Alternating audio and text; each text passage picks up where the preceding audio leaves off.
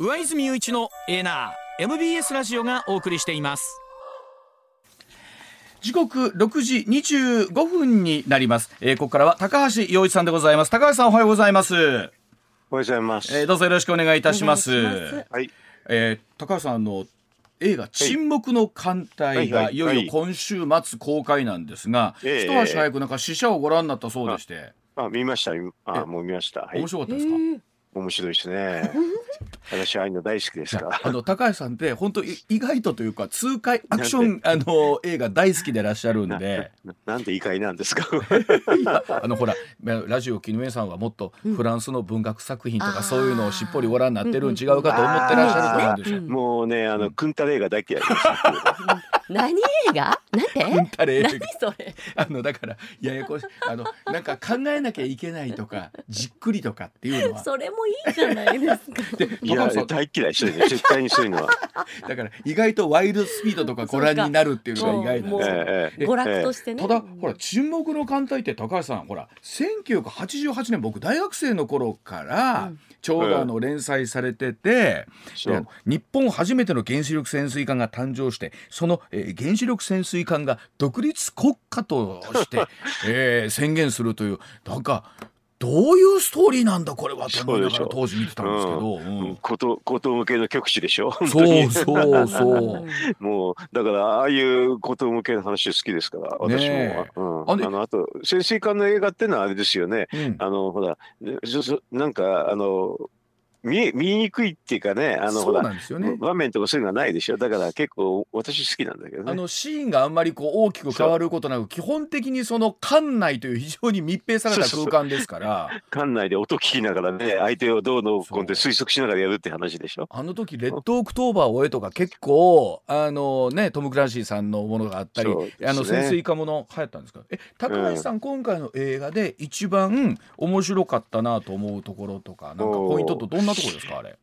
やっぱりあれかな、あの、なんていうかな、あの、荒唐無稽の話がね、ようやく映画化されたのかなって思いましたね。あれ映画化難しいと思ったんですけどね。あの、あと、もう、あの、でもあんまり期待しちゃいけないのはね、あれ、漫画はもう8年間のすごい長いやつだったでしょ？あれを2時間には無理ですわね。だからどこまで行くのかなって、それはもう、それは期待ですけどね。ねまあでも あの、なんていうんでしょうタイミングとしてなんとかあれでしょうけども国家とは何ぞやみたいなまあ そんな難しく考えなくていいんですか？全然難しく考えないでただ単にかっこよくて面白いなって感じで見てる。わかりました。だそうでございます。はい。えもしかしたらいろんな試写会で高橋さんがあの登壇してね、え高橋さんどうでしたかみたいなキャンペーンに出るかもしれませんけれども。はい。ではあそんな高橋由さんでございますがまずはこのお話から伺っていきたいと思います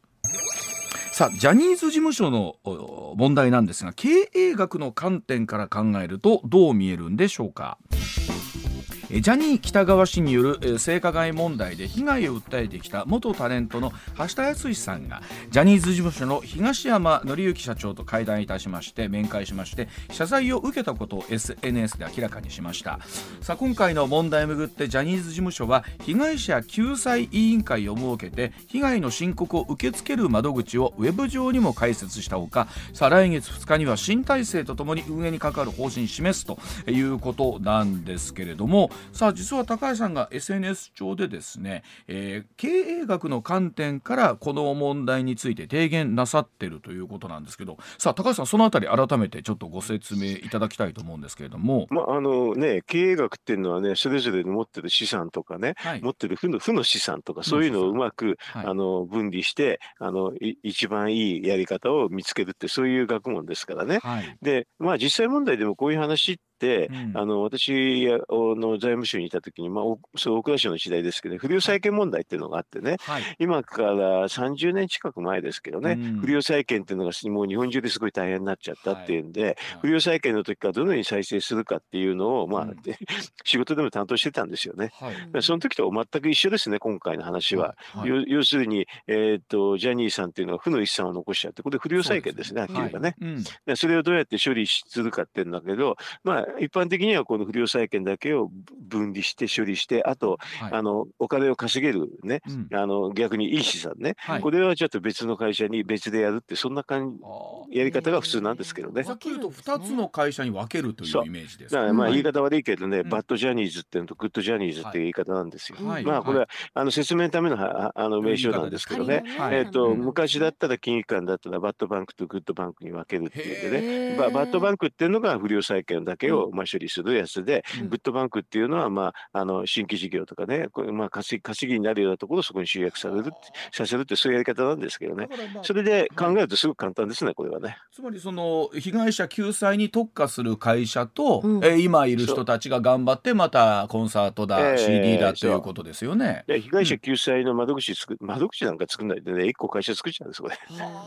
あの会社作っちゃって、これそこだけに特化して、はい、ただでも被害者救済する以上ね、ちゃんと資産と塞いなきゃいけないから、そ、ねはい、あのそれは今今のあの会社のやつとそのまま持っていくんですよ。うん、今の会社それで、うん、まあ言ってみるとね、このジャニーさんが築き上げたね、うん、ものっていうのを全部そこに当てるっていう言い方なんだけど、要するに、えーと、今までのですねあのいい話と悪い話があって、それをみんな、あのあのジュリーさんも相続したわけですからね、はい、それでは資産と負債全部まとめて、あのそっちに持ってって、そこで対応するってだけです。でその資産というのはしっかりその被害者救済の方に当てて、うん。うん、そうですね、はあ、それであの、えーと、それにその事業を行うにあたって今のタレントさんっていうのはもうマイナスイメージ出ちゃうんでね、うん、それはまずいから、うん、あのもう今のタレントさんは全部他の会社に移してなるほど。それで、あの、まあ、でも今のかあのタレントさんって、あれ、ジャニーさんのところっていうのは、うん、まあ、あの、ファンクラブがあって、、はい、ファンクラブが、まあ、普通にカウントすると1300万人なんですけどね、でね。でもおそらくこれは、まあね、あの新しい番 番号かで、番号だけで、うん、あのどのくらいいるかってみんな推測してるんですけどね、うんはい、まあ、ちゃんとじゃ番号出してるかどうか分かんないし、あと、辞めてる人もいるはずなんでね、まあ、そんなにはいないと思いますけれど、それでもね、数百億円はあると思うんですよね、いろんな収入がね。えーそうするとね、うん、あのそれだけキャッシュフローを生むって言い方するんだけど、そんだけ実は稼ぐ資産だから、うん、あのジャニーさん、タレントさんは、だからそれを新しいところに持ってっても、全く経営は大丈夫ですよね、うん、あの実際どうなんですか、改めてですけど、高橋さんの見立てでは、ジャニーズ事務所として、まあまあ、今のですけど、その皆さんの資産価値っていうか、企業価値っていうのは、どういうふうにあ、まあ、グループの中だけで考えると、だから、えーと、仮にね、はい、えーとまあ、300億円ずっと稼ぐとするじゃないですか。はいはい、あのこのえー、ファンクラブの会費ファンクラブとかね、はい、あのいろんなグッズ販売そうすると、もうあのそれだけだと多分それで5、6千万、5、6千億円ぐらいの価値が出てきますね。はい、えー、だからそれだけやはり、えっと、ソフトとしてのジャニーズ今のお皆さんの資産価値っていうかはあるってことなんですそれだけの価値があるってことなんですよね。それをそれをまあ言ってみるとサブサブスクなんですけどね、サブスクになっててそれをだからうまく生かし生かすために、まあ負負の資産負の遺産っていうかね、これのまああのこれ被害者救済負ですけどね。そんな、ま、マイナスイメージなんかあるやつは別の会社で処理するのは当たり前だと思いますよ。あのだから例えば新しく旅立つために、まあ、じゃあ船出を切るためにね、うん、あの例えば新しい名前どうするんだっていろんな話ありましたけど高橋さんこの英断の中でも公募にしたらいいんですよってずっとおっしゃってましたよね。これはね、うん、あのまああのなんかみんな新しい名前とかそんなばっかりかんかあの気にするんだけど、はい、あの実はこういうふうな組織経営組織変更した時に新しい名前するのは当たり前ですからね、はい。うん、その中で考えるんで、まああの別に適当につけてもいいんですけれどね、はい、あの要はねせっかくならばあの公募っていうので盛り上げてやって、それで、まあ、最終的にはね、まあ、経営者がつける話なんでね、あのまあ、あれですよ、その公募の意見を参考としながらね、あのに名前を選べばいいぐらいのことですけどね。あとあのいろんな報道で出てきて我々も知らなかったんですがその藤島ジュリー景子さんが代表取締役留任されるということで「週刊文春」の報道によるとこれ実は相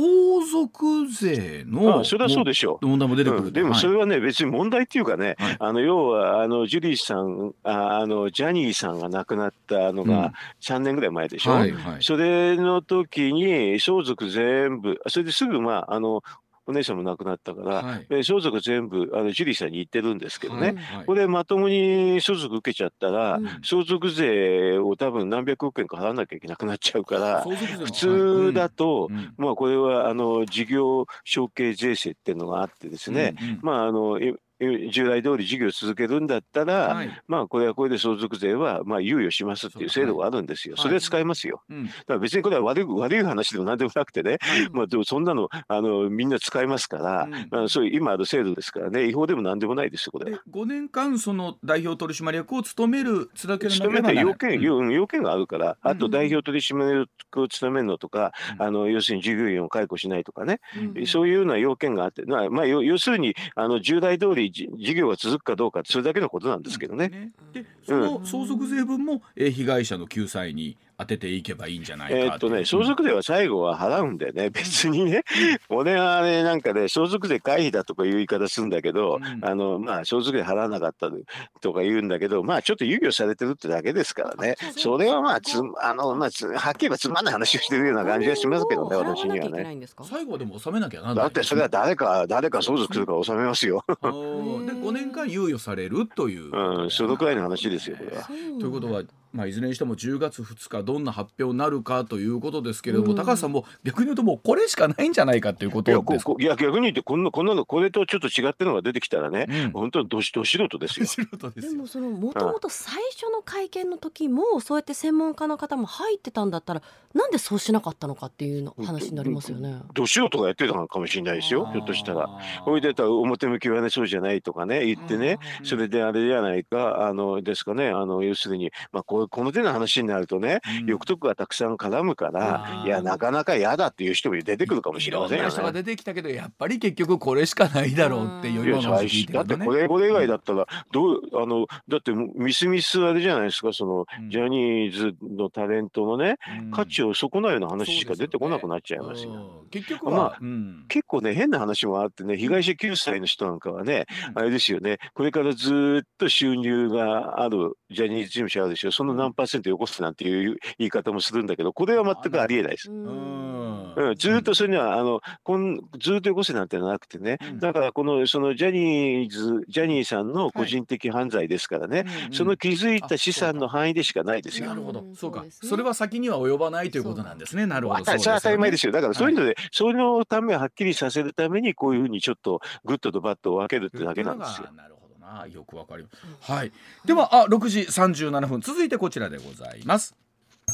さあ岸田総理25日に経済対策の柱を表明いたします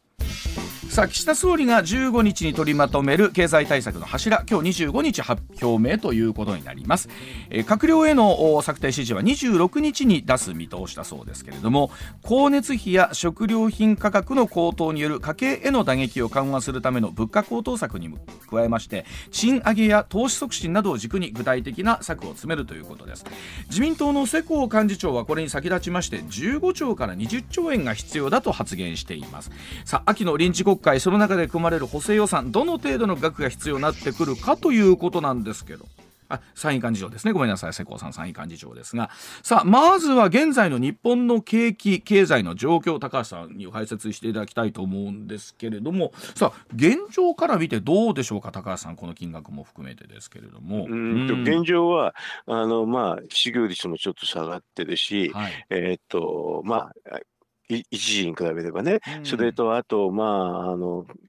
うんと株価も上がってるってことは、はい、まあ、GDP もそこそこ伸びてるんですよね。だから、はい、まあ、ままずまずなところなんですけれど、うん、まあ、コロナの後にだんだんだんだん回復してきたんだけど、はい、あとちょっと実はあの、うんといろんな対策するところで有効需要って言うんですけどね、ああとどのくらいその仕事をちょっと増やす増やすと、うん、まあ非常にいいふうな好循環になるっていうのが大体まあ計算はできるんですけどね、そのためそれが必要な状況ですから、まあかなり悪くはなってない。悪い最悪じゃないけれど、すごくいい好循環までにあとちょっとってあと一歩ってそんなような状況ですね今はね。一歩一押しどうするかっていうところ。その一押しの時に、この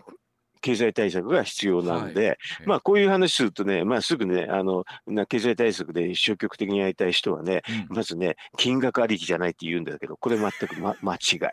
これ、これ言う人はもうど素人、かつね、はい、まあ、あの、財務省のね、個人みたいな人が言うんですよ。金額ありきじゃない。金額ありきに決まってるんですこんな先に。こんなのは金額ありき先に、うん、先に金額ありきで、その中で何をするか考えるんです。はい。あまずはそこを見てでそれに必要な金額をどう出すかというところであの高橋さんなんかえ面白い数字があるんですね。あのね、まあ数字っていうかね、まあこれはあのちょっとプロフェッショナルの世界ですけどね、はい、あのそのまああるなんていうかなポイントっていうかそこまでに有効需要がどんだけ足んないかを計算したりするのがあってですね、はい、そういうのでやると多分あと GDP の 3%, あの3ですっていうふうなのは私は計算してるんですよ。はい。うん、それからだから失業率が低くなって、インフレ率もまあそこそこ上がらない状況っていうのがあってね、うんはい、そこを目指すだけなんですけどね、だからそれをあの計算すると GDP の3%なんだけど、政府の方はこれはね、はい、実はね、今そこまで行ってますっていうふうな嘘ついてるから、だから私はその嘘をね、うん、あのね、こここういうふうに嘘嘘だよって言ってるだけなんですけどね。あのなるほどと思うんですけど、確かに物価がとその失業率のバランスっていうのは非常に高橋さんなんか大事だそうですね。うん、ある程度わかりますよ、うん、だから失業率を下げすぎると物価がだんだんだんだん上がりすぎちゃうんですけどね、はい。はい、それからそこが失業率を下げてかつ物価が上がらないような点があるんですよ。これはね、はい、ナイルという言い方するんだけど英語英語なんだけどね、英語であってねノンアクセルレートインフレーションレートはアネンプロイメントって言うんだけど、これはもう2だったらみんな知ってますけどね。そこを、目指すっていうことで私が言ってあと仕事どんだけ必要だかっていうのはそこから出てくる計算です。で高橋さんその見立てでおっしゃった世耕参院幹事長のおっしゃる15兆から20兆とか これどうなんですか？その数字に照らし合わせた時に。うん、大体大体あたりです。大体あたり。はあ。ということはその数字を世耕参院幹事長は出されたということなんですねその15兆から20兆。うん、うん、そうでしょうねおそらくね。うん、でどうなんですか？そのぐらいの金額はさあ出るかどうかという出るかどうか、うん、いやそこはだからあれでしょう。この間改造、内閣改造したからね、うん、あの要するにまあ少年版になるんじゃないですかね。だから要するにあの15兆出たらまあいいいい点ですよ。いい点。これでこれが、まあ10兆だとねうん。って感じになるけどまあまあまあってね。で5兆円ぐらいになるとダメとかこういうふうな評価できるってだけですよ。これどうなんですか？世耕さん委員幹事長が先にこの数字を党内で出したわけなんですけれどもさあこの数字を岸田さんはどんなふうに、えー、分 かった上でなのかどうなのか。あのね、うん、あのそれ嫌な人はね、うん、いや初めにまず金額ありきじゃないって言ってますよね。でこの綱引きはどうなっているのかということですが、そのこれは政治ですからね、わ、うん、からんですね。だから15だと丸、丸えっ、ー、と10だと三角、はい、5だと×ってそんな感じなんです。ということは今日一つその目安として15というところですね。10で三角。真水ってやつね。真水ね。はい、真水ってやつで。まあ、事業費ってやつは15絶対いくんですけどね、はい、真水といういわゆる概念のやつなんで、はいうん、だからそれで、まあ、15丸10三角 5× っていうふうに思ってください。はい、なるほど本当にあのちゃんと使えるお金紐とかついてなくって、ちゃんと使える真水というところが15あるかどうかというところ、一番簡単なのはね、減税15兆円って言ったらねこれ丸なんですよ。これが一番簡単なんですよ。めちゃくちゃリアルですね。そう。税減税15兆円。うん、で言えば丸です。丸。で、高橋さん、でも、そうやっておっしゃるってことは、多分ないんじゃないかと思ってる。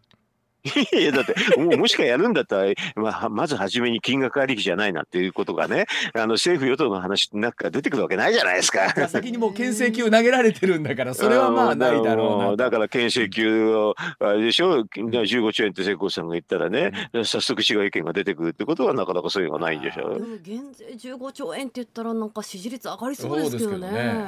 うん、そうでしょ、うん、だって、あれでしょ、岸田総理も支持率は上げたいでしょ？いや、あげたいんですけどね、財務省の方がね、引っ張って、そんなことし、そんなことしししなくても大丈夫ですよと、そんなことすると、こういうふうに閉会がありますよってささやくんですよ。で、ささやかれて、うん、やっぱりそうかと言って、さあ、うん、一体今日どんなお話になってくるのか、ぜひ皆さんと共にチェックをしていきたいと思いますが、さあ、それでは高橋さん、もう一つ続いてこちらです。時刻6時43分回っています。さあ、日本にビバンの別版はあるんでしょうかという話でござい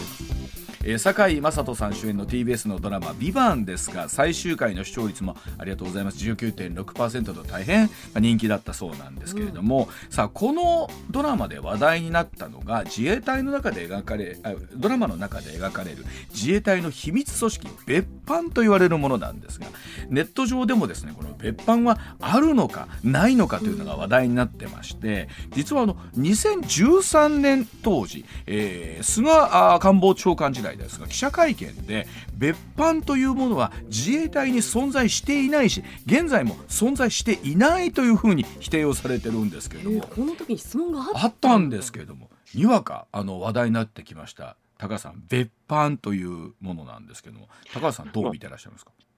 こういう時にね、あの別班っていうのをどういう組織をあの想定するかによって答えが違うんですけどね、はい。はい、えっ、とこのドラマにあるような、うん、まあ殺人を犯してね、うん、犯したりする組織は、それはないですよ。それは、それはだから、そのこの質問する記者の人もね、うん、まあ、まあ、おそらくどっかの、あのものをね、引用しながら言ってるんだから、うん、あの、それは、あの、まあ、その本かなんかもあったんですけどね、うん、そういうふうに、その派手に殺人したりね、あのドラマのような話があるでしょ、ああいう組織はないですよ。でもね、うん、あの、聞き方によるんですけどね、はい。情報収集する組織ありますかって聞いたら、それはあるって言います。情報収集だけをする組織があるかって言ったら、はい、あるって必ず答えますね。だからそれ聞き方が悪いんですよ、これ、あの記者の人の。2013年当時ね。えー、はい、でこれ別それを別班と呼ぶんですか？情報収集するためのあのね、情報収集だけの組織の名前っていうのは別室とかね、なんかそういうな、うん、いろんな名前ついてますよ。それで、あと、なんだったら、あの、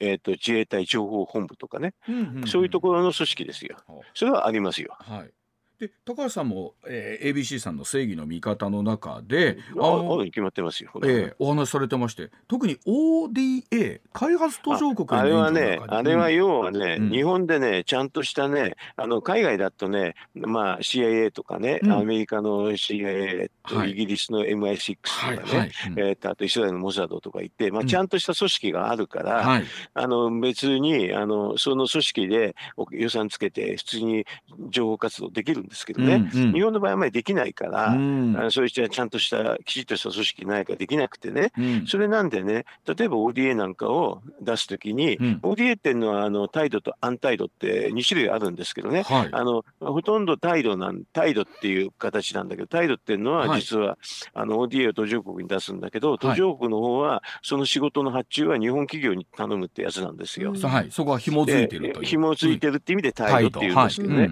それで大体そのあの商社が、まあ、あの仕事を受けるんですけどね、はい、その時に、あれですよね、あの商社の民間の人が普通に行くと、みんなすぐ思い込むかもしれないけど、はいはい、実はそのあの行く人の中に一人ぐらい、うん、まあ、自衛隊の人が入ってるってのはよくあります。えー、あそうなんですね、うん。それは情報収集するからです。はい、でもちろんその人は仕事もするんだけど、仕事しながら情報収集するっていうのが、まあ、よくある話ですね。だから、うん、うん、今回のあのビバンの話なんかは、消費者マンそのままだとみんな思ってるけれど、はい、実は、まあ、あの、あそこまでね、消費者前になりきってる人はいないと思いますけれど、あの、まあ、あの、その、そのチームの中に一人ぐらいね、あの、情報、あの、防衛省派遣の人とかね、はい、そういう人いますよ。あの、そうですよね、商社の中に防衛省の人とか自衛隊の人がいるっていうイメージがあんまりないですよね。あ、それだから皆さん、だんだん思い込み。ってことは、かなりそれを激しく書いたのが今回の酒井さんの役どころみたいな。激しすぎるんだけどね。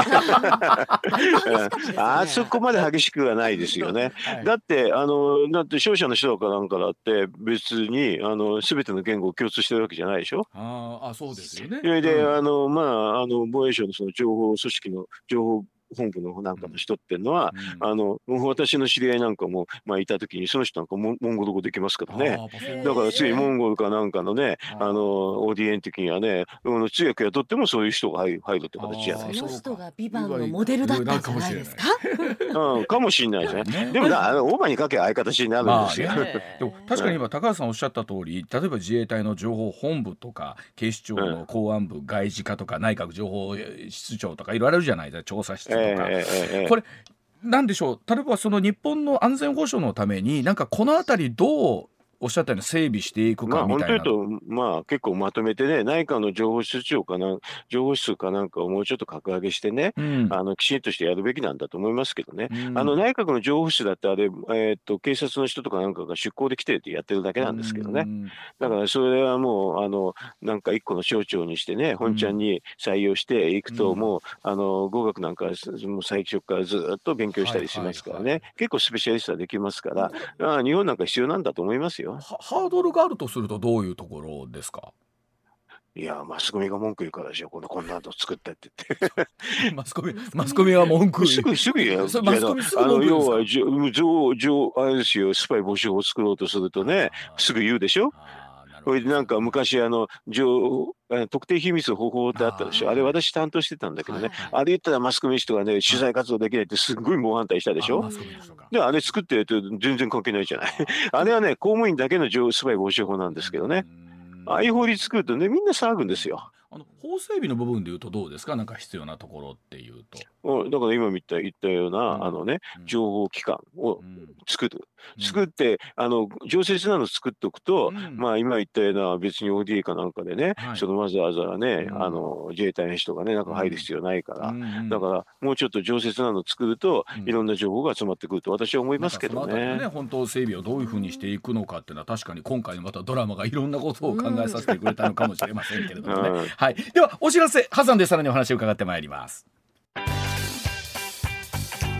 上泉雄一のエーナー MBS ラジオがお送りしています時刻6時57分になります続いてこちらです岸田総理の国連演説空席が目立った理由は何なんでしょうか？岸田総理は日本時間の20日アメリカ・ニューヨークの国連本部で一般討論演説を行いました。岸田総理人間の尊厳に光を当てることで国際社会が体制や価値観の違いを乗り越えて人間中心の国際協力を着実に進めていける進めていけると国際協力の重要性を呼びかけました。G7 議長国として首相としての演説でしたがなぜか会場は空席が目立ったということなんですけれどもさあ今回の国連総会どんな風にご覧になったのかというところでございますけれども。さあ、えー、まずは高橋さんお伺いしたいんですけれども、えー、今回の岸田総理の演説、まあ、あと、はい、国連自体の今回のあり方ですよね。はい、どういうふうに、まああの、うん、えー、っと岸田さんの肩を持つわけじゃないですけどね、うん、えっ、と、国連総会って結構残酷でしてね、はい、えっ、と、つ、あまり面白くないと全く聴衆が集まらないんですよね。だからそれはね、日本の政治家なんかですと、桜で集めるのが当たり前でしょ、はい、全然そうじゃないから結構愕然とする人多いですけどね。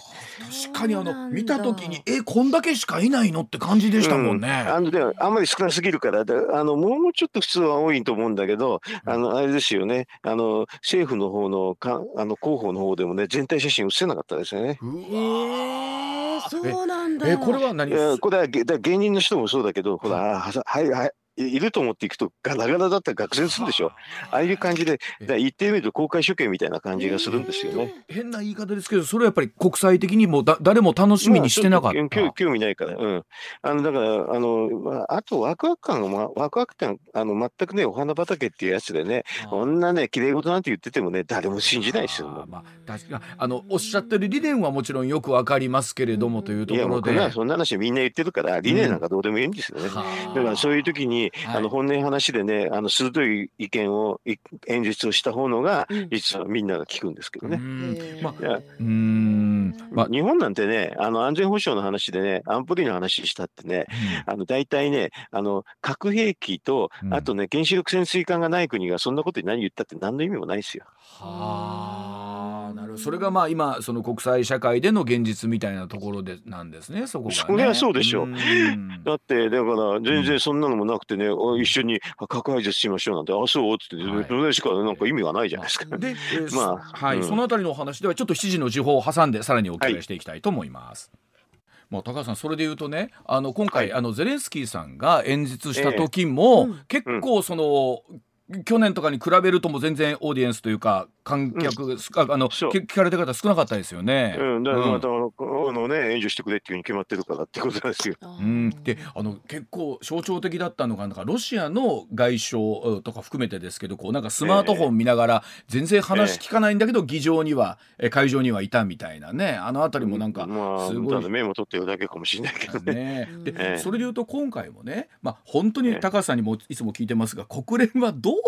機能あまあこれ無理ですよね。大体あのね、うん、あのそもそも国連ってねあのもう名称やめた方がいいと思いますよ私は。まあはっきり言ってあれ United Nations って言い方するんだけど、はい、これ連合国軍ですよ。まあもともと。だから第二次大戦の戦勝国がね、やってて、だから第二次大戦の戦後のはある程度一定の維持秩序は保てるんだけど、まあその後もう無理になってきたってそれだけですからね。もう結局そこで中国ロシア習近平さんとね含めてですけどあの王毅さんとか含めて別のところで会談してるわけですもんね中国とロシアはね。そういうことだから、えー、まあ国連なんて意味がないから、まあ、あのただな、まあなんか意見を言ってね、それだけの話でね、うん、だからそんなに大きく取り上げることもないんですよ。だから国連外交なんてね、なないですよ、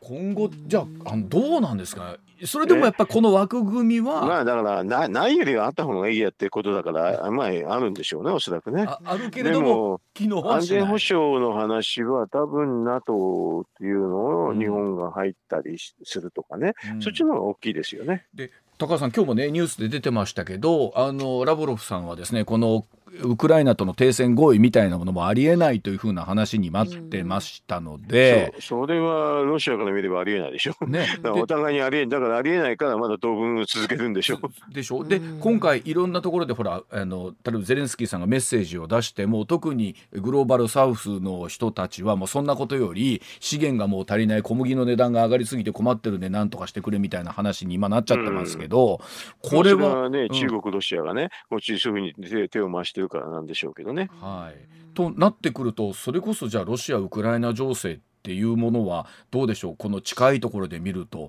どんなふうにこれなっていくのかなって、う。ん、まあ、今の戦況を見るとですね結構ウクライナが押してるんでね、はい、あのこれがずっと押してるのがこうそうするとロシアの方もまあそろそろやめようかなっていうので停戦気分気分が出るかもしれないなっていうレベルじゃないですかね。はあ、やっぱりおっしゃってたように長くかかるんですかね、まだね、うん、だってアメリカがあれですよね、あの武器の供給を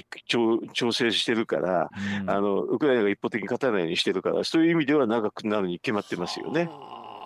じゃあ世界はもうその長くなること含みでどう動いていくかってことなんですね、うん、だから長くなるの分かってるからみんな途上国の人とかいろんな人がね、うん、まあなんとかしてくれって文句を言うっていうことなんでしょうけど、うん、両当事者がまだへこたれてないと なかなかやめるのは難しいでしょうね。ね言ってる間にもう年年末が見えてくると2年とかっていう話になってきますしね。うん、2, 年で終わればいいんじゃないですかね。ねはい、2年で中断ね、はい、なればまだまだ、はい、まだまだいいっていう、まだいいぐらいですかね。はい、で高橋さん最後にもう一つね、はい、あの自民党の高市さんと萩生田さん小渕さんへの寄付金報道みたいなものが出てきまして、えー、自民党の高市経済安全保障担当大臣萩生田政調会長小渕選対委員長、えー、2021年の衆議院選挙の直前に国の公共事業の請負業者から、えー、これらの皆さんが代表を務める政党支部に寄付があったという一部の報道を認めたということなんですけれども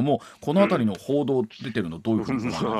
でもすごい報でもなんでもないでしょ。ただ単に、うん、まああのねあの政治資金収首相国書っていうのは、うん、ありのまま書くってだけですからね、はい、だからそれはだからあのあれがもう猛烈な違法になってれば別ですけどね、うん、えっ、ー、と違法でもないだろうし、はい、そうするとなんで今のタイミングで出てくるのかな？まあよくやってまああれなんですよね。イメージなんですよね、選挙近くなるとね、イメージを貶めるためにこういう話が出てくるんですよね。ね寄付した企業が国の公共事業を受注しているかどうかっていうのは、なかなかその段階ではね、わからない。わからないし、だからしょうがないでしょ、うん、近いなと思ってる人はこうリークそうそう、リークして、うん、リークしてこういう話がありますってイメージですよね。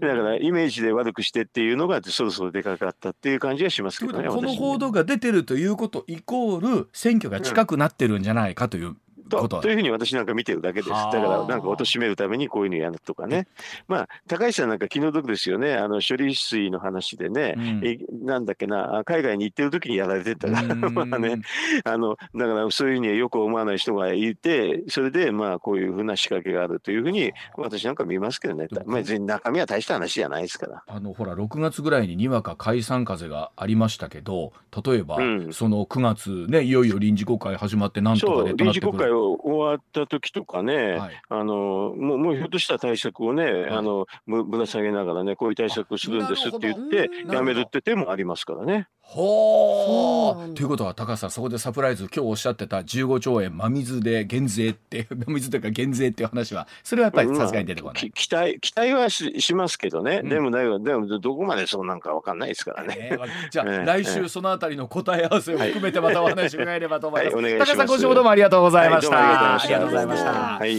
はい、上泉雄一のエーナー MBS ラジオがお送りしています。ツッコミニュースランキング。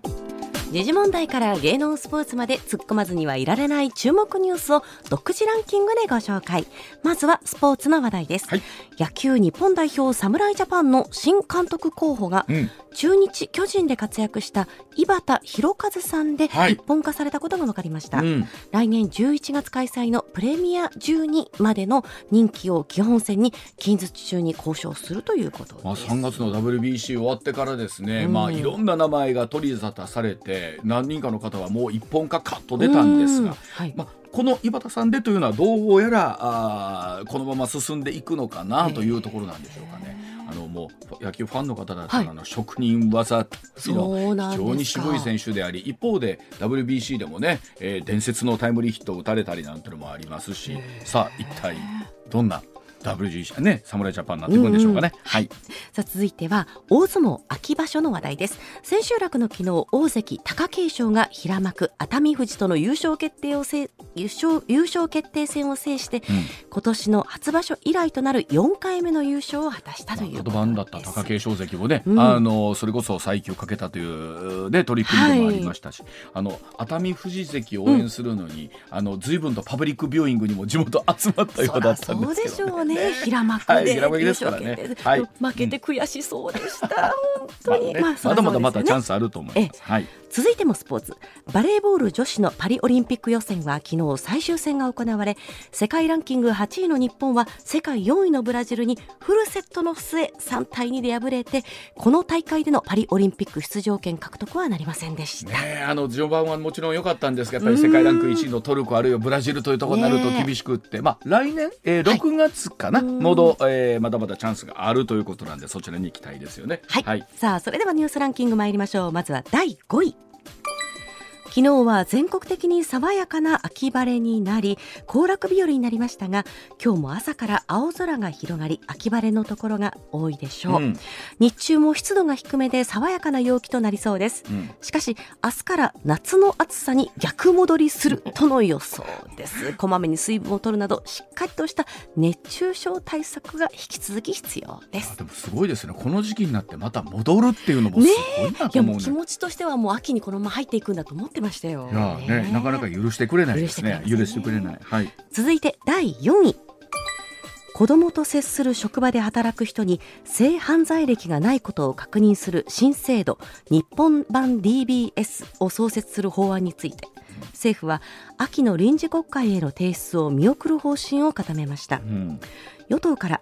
義務付けする職種の範囲が狭く内容が不十分だなどの指摘が相次いでいて、うん、内容を再検討するとのことです、うん、まあ、もちろんデリケートな問題いろいろはらんでくるとは思うんですけれどもやっぱりね子供を安心してね、学校塾いろんなところにね、はい、送りたいというのは皆さん同じ思いだと思いますから、ね、そのあたりしっかりと制度を作ってほしいですよね、はい、はい、続いて第3位。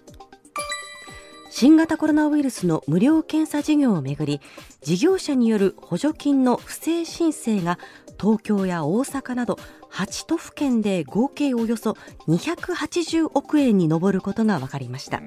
また埼玉、高知、福岡の3県も今のところ金額を明らかにしていませんが総額はさらに増えそうです、不正を確認した11都府県は金額の多い順に東京がおよそ183億円大阪がおよそ81億9000万円神奈川がおよそ11億3400万円となっています。本当毎回思うんですけどスピードが重視というところも非常にあったんで当時はね。ただこうやって精査をしていくとやっぱりこう出てくるんですよね。はい。うん、続いて第2位は国連総会に合わせてニューヨークを訪問しているロシアのラブロフ外相はウクライナが提案する完全撤退や戦争犯罪の訴追など10項目からなる和平案について絶対に実現不可能だなどと述べ一周しました。またラブロフ氏は来月北朝鮮を訪問し関係強化のための交渉を継続する意向を示しました。本当に国連の中でどういった話になっていくのかということではあるんですけれども、そのあたりも含めて時間ありましたらぜひ高橋さんにお伺いしていきたいと思います、はい、続いて第1位は木原防衛大臣は昨日沖縄県を訪れ石垣市の中山市長宮古島市のザキミ市長と相次いで会談し南西諸島の防衛体制の強化に理解を求めた上で、うん、今後も連携していくことを確認しました、はい、